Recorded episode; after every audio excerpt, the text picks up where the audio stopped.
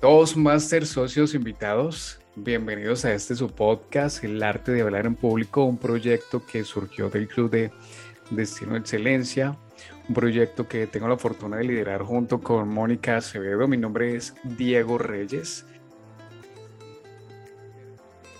donde estaremos hablando de un sándwich. Imagínate un sándwich que está dividido en tres partes. Uno, que son los extremos, ya en el pan, que llevan esa lechuga, y al medio está la carnecita, está lo que es interesante. Pues este episodio se llama Un sándwich como técnica para enfocarse en lo positivo. ¿Por qué es importante que te formes en Toastmasters? Porque si quieres desarrollar talentos, habilidades, cualidades, para expresarte mucho mejor, pues precisamente ese es el, el mejor lugar para hacerlo, o por lo menos el que yo conozco. ¿Para quién serviría Toastmasters? Para las personas que desean mejores oportunidades laborales, para las personas que desean asegurar el éxito en sus negocios, para las personas que desean comunicarse eficazmente con otros, para personas que desean influenciar positivamente a otras personas. Y es lo que tú aprendes aquí, a hablar mejor, a expresarte mucho mejor, a ser consciente del uso correcto del tiempo, de las muletillas, de mejorar tu gramática y por supuesto también de dar retroalimentaciones, que es el tema principal de este episodio. Nuestro invitado pertenece al Club de Destino Excelencia. El impacto que generó Toastmasters en él fue aprender a proyectar mejor sus cualidades y él nos contará un poquito cuáles son esas cualidades, cómo las ha puesto en práctica y qué beneficios ha obtenido tanto a nivel personal, laboral y un logro grandísimo que consiguió nuestro invitado fue quedar en el segundo lugar del concurso que se realizó el año pasado internacional de oratoria en español. Nuestro invitado hace parte y pertenece del Club de Destino Excelencia. Estoy hablando de Mario Calvis Parra. Muy buenas tardes, ¿cómo estás? Hola Diego, un abrazo, un saludo para toda la familia Toastmasters. Muchas gracias, Mario. Afortunadamente es grande y ha venido creciendo cada vez más. Para las personas que escuchan este podcast por primera vez, les cuento que Toastmasters es una organización educativa que se encarga de formar líderes y oradores.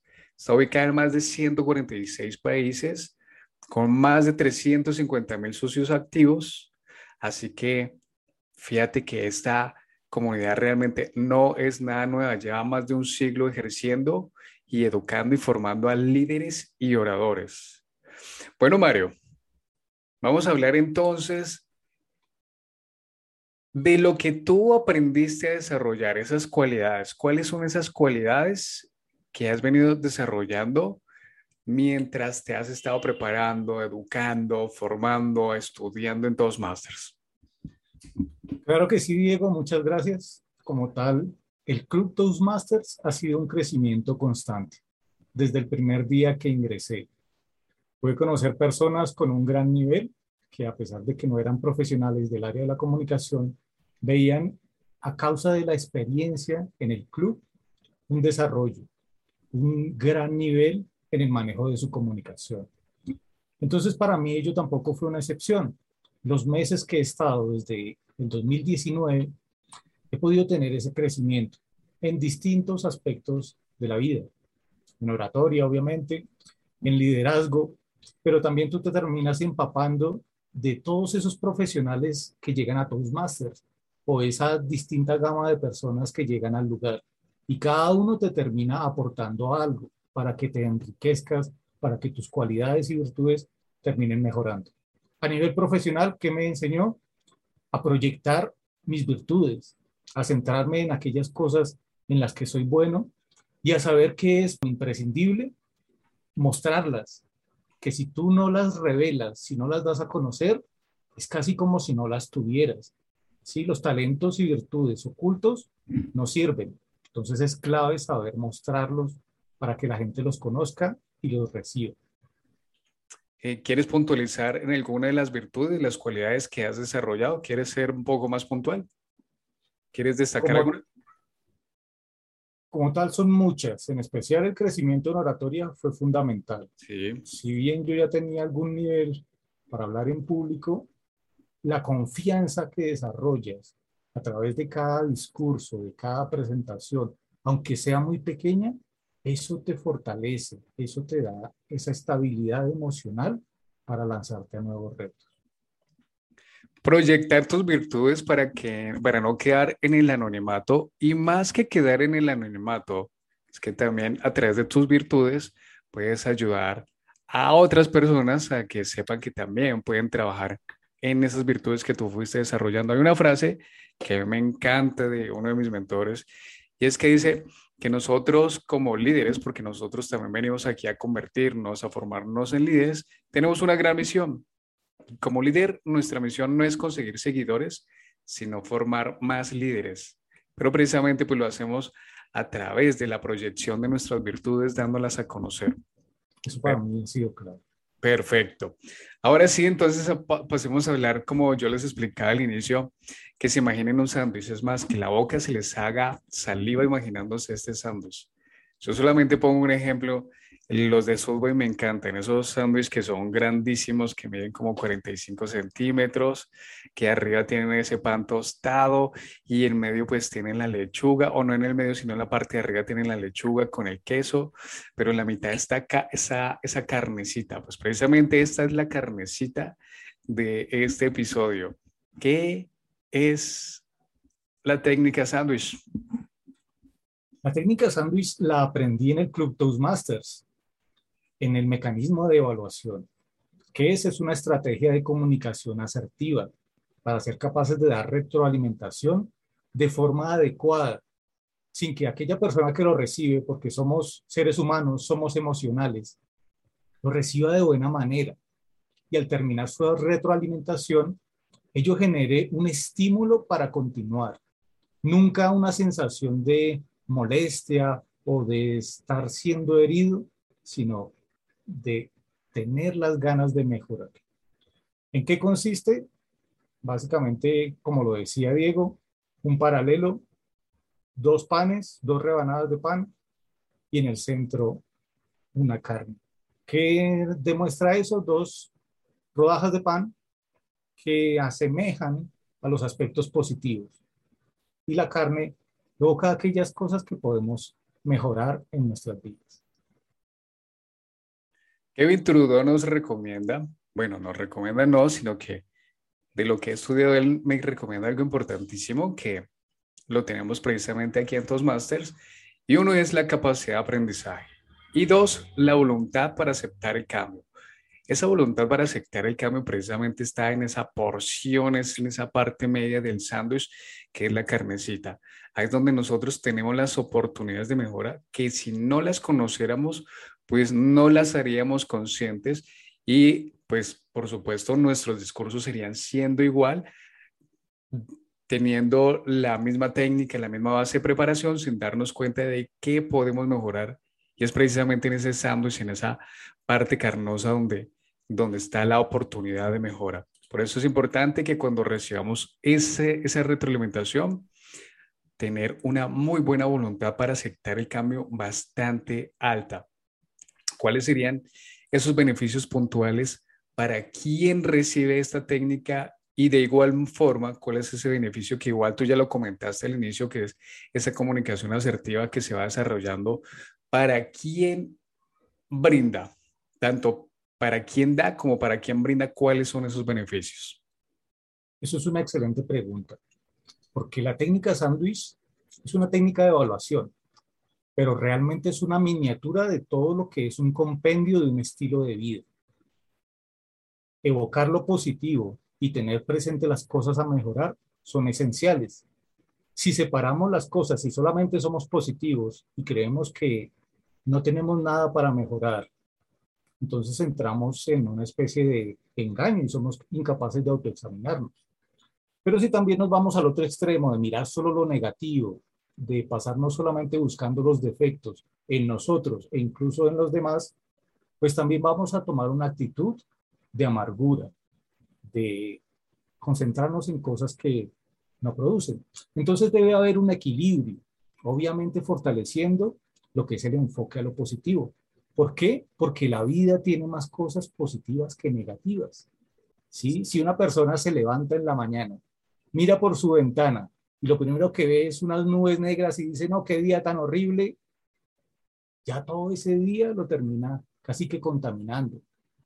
Pero si es consciente que por encima de esas nubes negras el sol siempre está radiante y luminoso y dice si llueve solamente va a ser algo pasajero, su actitud, su estado anímico va a mejorar. Realmente enmarca algo demasiado grande, que es enfocarte en ambas cosas para crecer, para un crecimiento permanente, que creo yo ese es el principal beneficio. Un crecimiento permanente, perpetuo, continuo, sin límites. Sí, a tu cargo tienes personal, personal que manejas. Si a lo mejor eres, eres profesor, si a lo mejor también pongamos el ejemplo como padres, ¿cómo podrías tú aplicar esta técnica? De una forma muy sencilla. Le vas a hacer conocer a la persona todo lo positivo que tuvo acerca de esa acción que realizó. Ejemplo, pongamos el ejemplo en la casa. Nuestros hijos tuvieron la labor, esto, la responsabilidad de hacer una contribución para la casa. Y nosotros, pues entonces, como padres, le vamos a dar una retroalimentación de lo bien que hizo, pero a lo mejor nuestros hijos en esos momentos tuvieron algún afán por ir a hacer otra actividad de ellos, algún juego, y no hicieron las cosas al 100% como se debían. Entonces nosotros llegamos y le damos esa retroalimentación de lo positivo. Y en la parte media, pues le damos las oportunidades de mejora, pero al final volvemos a compensar y no solamente compensar, sino darle los atributos de lo positivo que hizo, para que no se sienta que uno fue atacado, fue agredido, fue criticado, sino que se dé cuenta que hizo cosas positivas y que tuvo sus oportunidades de mejora. Mario, ¿cómo podríamos nosotros invitar? En parte, pues yo ya puse unos pequeños ejemplos, pero yéndonos ya a Toastmasters, al club, a los socios, ¿Cómo podemos hacer para que ellos apliquen estas técnicas y las pongan en pro, las pongan en favor, no solamente de ellos, sino de las personas que están preparando el discurso, las personas que se les está dando una retroalimentación a través de sus evaluaciones. Eso es esencial. La autoestima es el pilar del crecimiento humano. ¿sí? Cuando una persona solamente recibe críticas, su autoestima disminuye, se empieza a deteriorar. Cuando se aprende a decir y destacar las cosas y virtudes que esa persona posee, su autoestima crece y recibe los comentarios de mejoría, de observaciones, de correcciones, los recibe de mejor manera. Entonces la técnica sándwich es excelente. Si tú le dices a un empleado que tuvo una falla un día, solamente recalcas en esa falla, en ese error que tuvo ese día, estás en, en un error tú, como evaluador o como persona que se comunica. Porque esa persona seguramente el resto de sus días estuvo haciendo un aporte valioso. Y eso ocurre la mayoría de las ocasiones. Se desconoce todo lo valioso que las personas han hecho por un error, por un lunar. Es como tú desechar un árbol entero porque una de sus ramas se pudrió. Entonces, cultivar esa autoestima en las personas es elemental. Entonces, toda persona tiene virtudes maravillosas, tiene talentos, tiene conocimiento, tiene una profesión, está rodeado de otras personas también igualmente valiosas. Seguramente tiene debilidades, seguramente incluso tiene falencias, como todos las tenemos. Lo importante es eso, enmarcarnos en lo positivo e ir transformando aquello que está por corregirse. La autoestima es básica. Mario, ahora a mí me surge curiosidad. En ese concurso internacional de oratoria que se realizó el año pasado, ¿qué retroalimentación a través de la técnica sándwich recibiste? Como tal, claro, se, se avanzó bastante. ¿sí? Inevitablemente un concurso de esa índole te exige al máximo.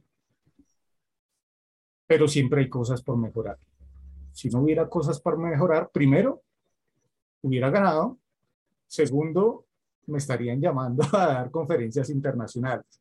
Eso es clave en la humildad, ¿cierto? Ser realistas con nosotros, que hay cosas en las que hicimos bien, pero que aún nos falta. Y los resultados son los que nos demuestran si estamos haciendo las cosas bien o las cosas mal.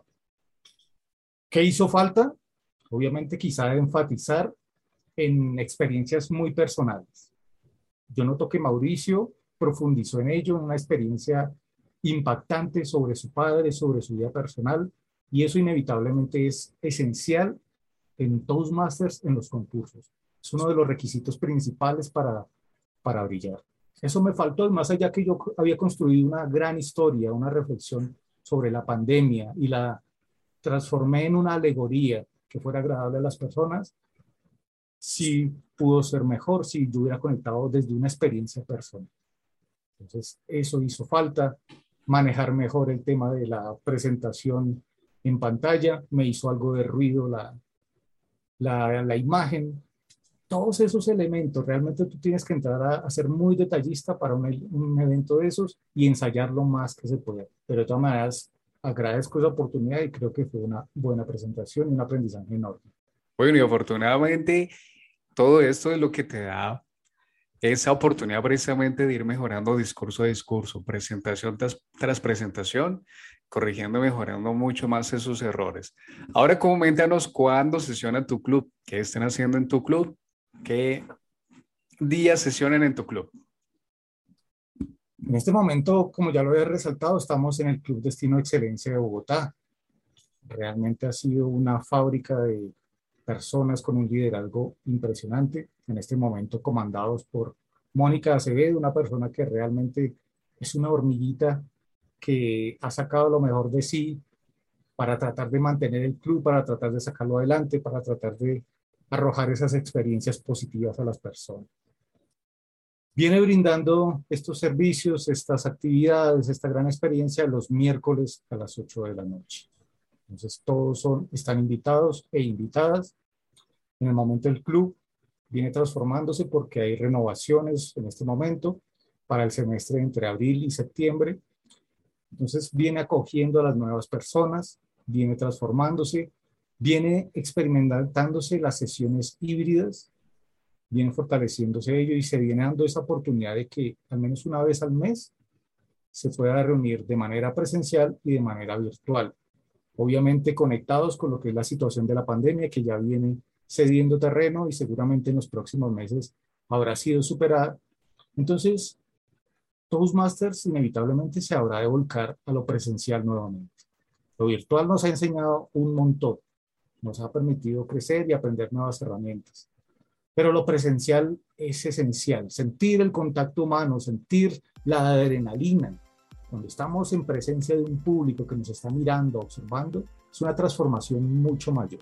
Entonces hacia allá vamos, hacia allá van los clubes de Toastmasters y es lo que se viene estos próximos meses.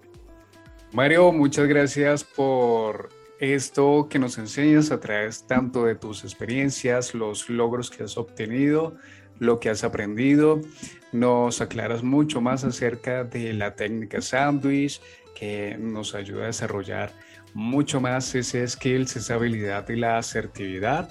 En los enlaces, en las notas, perdón, en las notas del episodio estaremos compartiendo los enlaces tanto del perfil de LinkedIn de Mario y por supuesto el enlace donde ustedes pueden llegar a Toastmasters como invitados a una de las sesiones que se realizan los miércoles a las 8 de la noche. También ustedes pueden participar en la variedad de clubes que hay en Colombia. Uno de ellos es el club de Toastmasters Medellín que sesiona los días lunes. Para las personas que están preparando su oratoria, su liderazgo en inglés, está en los días martes el club de Toastmasters English Club y los días jueves el club de Sinergia en Bogotá. En las notas del episodio encontrarán lo relacionado con el Club de Destino Excelencia.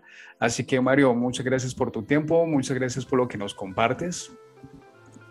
A ti muchísimas gracias, realmente la invitación a este espacio.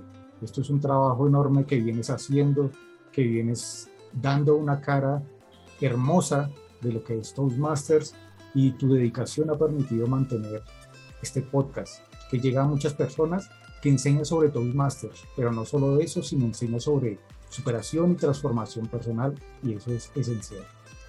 Muchas gracias Mario, muchas gracias y quiero comentarles a todas las personas que a la fecha de hoy llevamos más de 2.000 reproducciones y es precisamente por lo que Mario decía, por el trabajo, la constancia que hemos tenido junto con Mónica y por supuesto para ustedes, nuestros invitados, con el objetivo de seguir, seguir sumándose o sumando valor para que las personas comprendan que en Toastmasters pueden desarrollar esa habilidad de liderazgo, de oratoria, de comunicación eficaz, de empatía, de asertividad, de asertividad, de habilidades sociales que puedan poner en práctica tanto a nivel laboral, personal, social o donde lo deseen. No siendo más, es un placer para nosotros haberlos acompañado y nos veremos en una próxima entrega porque recuerden que nuestro destino es la excelencia. Chao.